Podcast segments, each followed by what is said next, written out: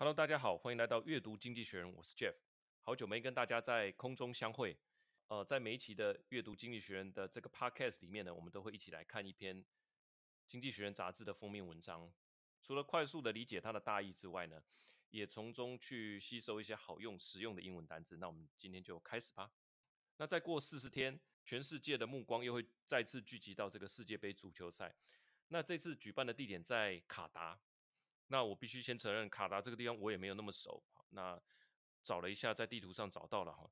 那一开始我只知道它在阿拉伯半岛的某处啊，但是后来经经过这个查找以后，发现啊，这个卡达也不简单嘞。它除了拥有很丰富的石油跟天然气的资源以外，它的天然气的储存量是全世界排名前三名，而且它的人均就是这个人均 GDP 是世界的第四名诶。哇，那很厉害啊！卡达的人类发展指数哈，这个是 Wiki 上面查到的，很高。那我们熟悉的呃这个 Al Jazeera 这个电视台呢，哎，就是半岛电视台，就是一个一家以卡达王室出资的这个半岛媒体所拥有的哈，所以卡达这个地方是很进步的一个地方，是阿拉伯世界里面算是名列前茅的哈。所以说，全世界的眼光再次聚集到这边的时候，会发现到一件事情，就是呼应到这次的封面，就是说。穿着这个白袍的人骑着骆骆驼，哈，他踏着满满的金币堆积起来的这个沙漠，啊，远处就是这个繁华的摩天大楼的这个都市景象。就是说，现在经过了这二十年，重新回到中东的这个地方的时候，会发现中东的整个状况是不一样的，啊，它里面就会跟大家说明有哪些不一样的地方。那是不是？会变得更和平呢，还是说，呃，一样是动荡不安？这里面也都会跟大家做解答。那一样，我们整理五个重点跟大家分享。首先，从现况出发，中东就是身处一个价值三点五兆的三点五兆美元哦，不是台币哦，三点五兆美元的这个能源的机遇当中。那这一切都要感谢谁呢？当然是感谢普丁入侵乌克兰。好，那西方国家的这个日常生活都。陷入一些危机，比方说油价啦，比方说电价，因为电是要靠天然气去运转才能发电的嘛，所以这些领导人，西方世界的领导人只好再次来到中东的跟前，跟他们打招呼也好啦，击掌啦，碰拳也好，诶，尤其是拜登，他之前在竞选的时候说，这个沙乌地阿拉伯是一个被人家唾弃的国家，那现在他必须来跟这个被世人唾弃的国家再次的来这边打麻吉哈。好，内文是这样说的：In eight weeks, roughly one million football fans will descend on Qatar. For the World Cup, many of them traveling via neighboring cities such as Dubai and Abu Dhabi. They will find a Gulf in the midst of a 3.5 trillion energy bonanza, courtesy of Vladimir Putin's war in Ukraine. Western politicians facing a cost of living crisis are once again paying homage to the royalty of the fossil fuel economy. Olaf Scholz, Germany's chancellor, is due to visit this week. In July, President Joe Biden feast bumped Mohammed bin Salman, the de facto ruler of Saudi Arabia, a country he had branded a pariah for its human right abuse. 好，那我们来看里里面的几个单词。In the midst of 就是在处于什么什么当中。那3.5 trillion energy bonanza，bonanza 就是一个机遇，一个好运。 好运鸿运当头的那个意思，它是当做名词哈，叫 bonanza。记得在当业务的时候呢，每次我们要办一个大型的这个呃抽奖活动啊，或者说一个大型的 rebate 啊，或者几点啊等等，我们都会叫做什么什么 bonanza，这样就是说赶快来参加，好，你就会得到好运。好，下一个 play paying homage to，就是说来跟他献殷勤也好，好来跟他打招呼。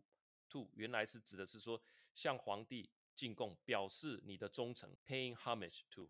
在过去有很多领主的时代，有城邦的时代，那你在外围，你如果没有向某个人示好，没有向他表示臣服啊，那你在外面可能会遭遇到危险。所以你必须带着你最好的呃猎物啊，好，带着你的黄金啊，带着一些草药啊，带着一些稀世珍宝，就是你要。进贡给这个国王或领主的，你就带来这边哈，就是呈现给这个国王。那国王就是告诉你说，OK，好，我会保护你。这个就叫做 paying homage to。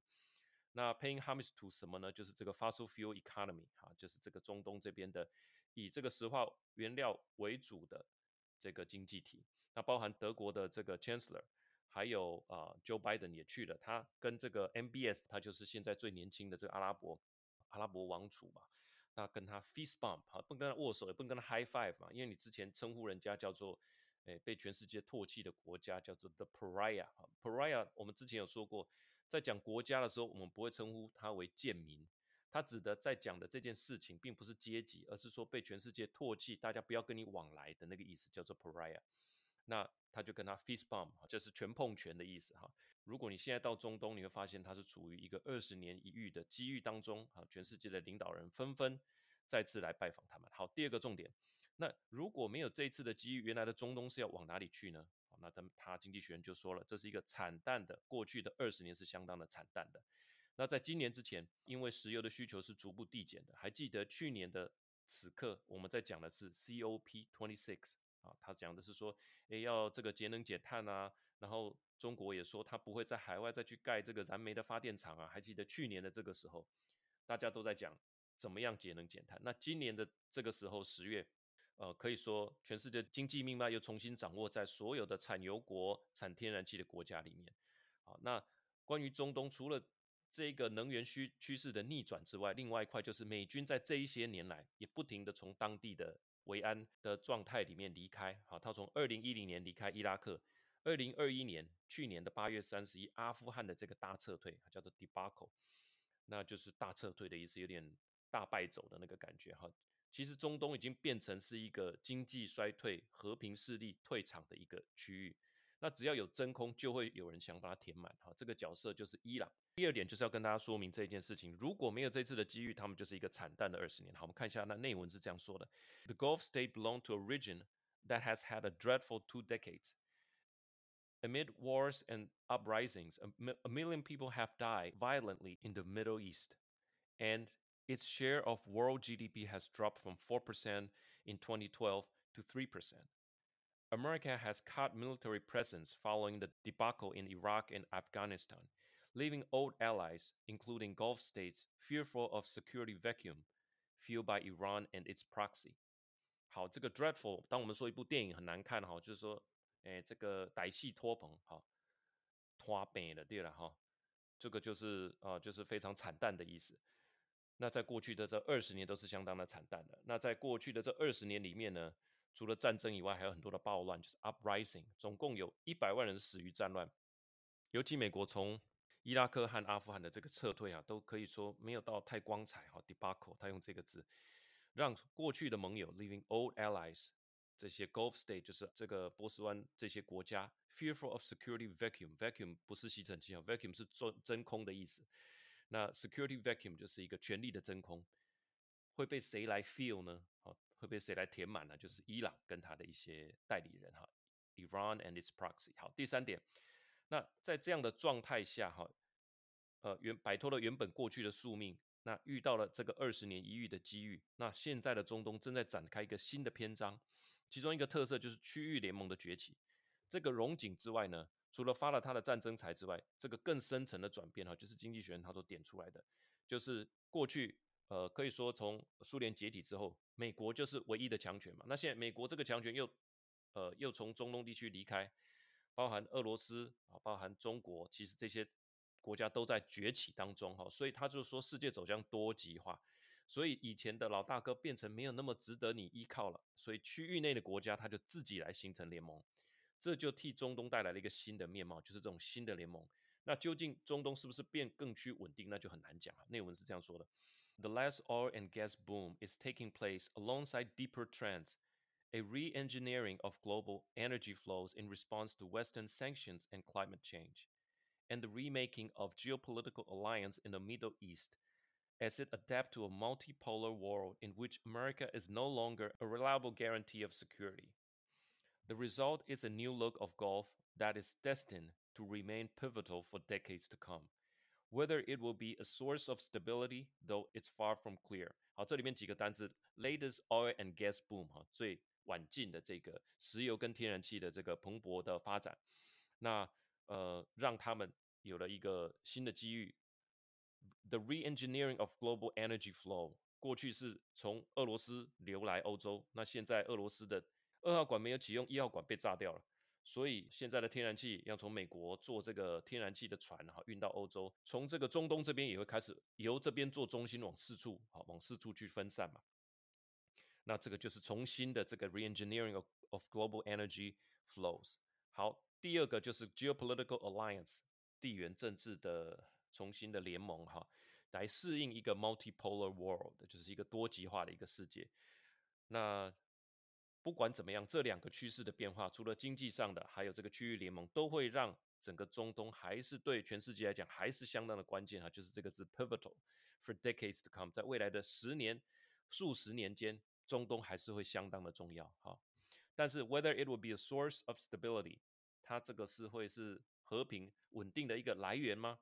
啊，source 就是说，哎，因为中东稳定了，全世界就稳定了。那它究竟是趋向稳定还是趋向不稳定，很难讲。It's far from clear。